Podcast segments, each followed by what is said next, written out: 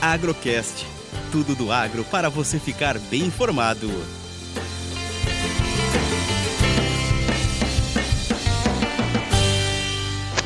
Mais uma análise de café e dólar da mesa de operações da Minasul. A semana se inicia com o contrato de café em Nova York em queda, cotado em 227,10 libra-peso, fechando o dia com 410 pontos de baixa. O primeiro suporte foi de 224, o segundo de 200, já a primeira resistência 235 e a segunda resistência 250. O dólar iniciou o dia em alta, mas no momento segue cotado em 5,6387, com queda de 0,42%.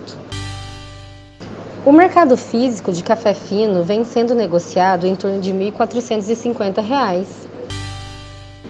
Os produtores continuam cautelosos, aguardando o início de 2022. Após dois pregões negativos, Ibovespa opera em alta. Os mercados internacionais seguem de olho na evolução da variante Omicron e no Brasil o mercado analisa dados e projeções para 2022. Eu sou a Carolina Neri e desejo a todos vocês um feliz 2022.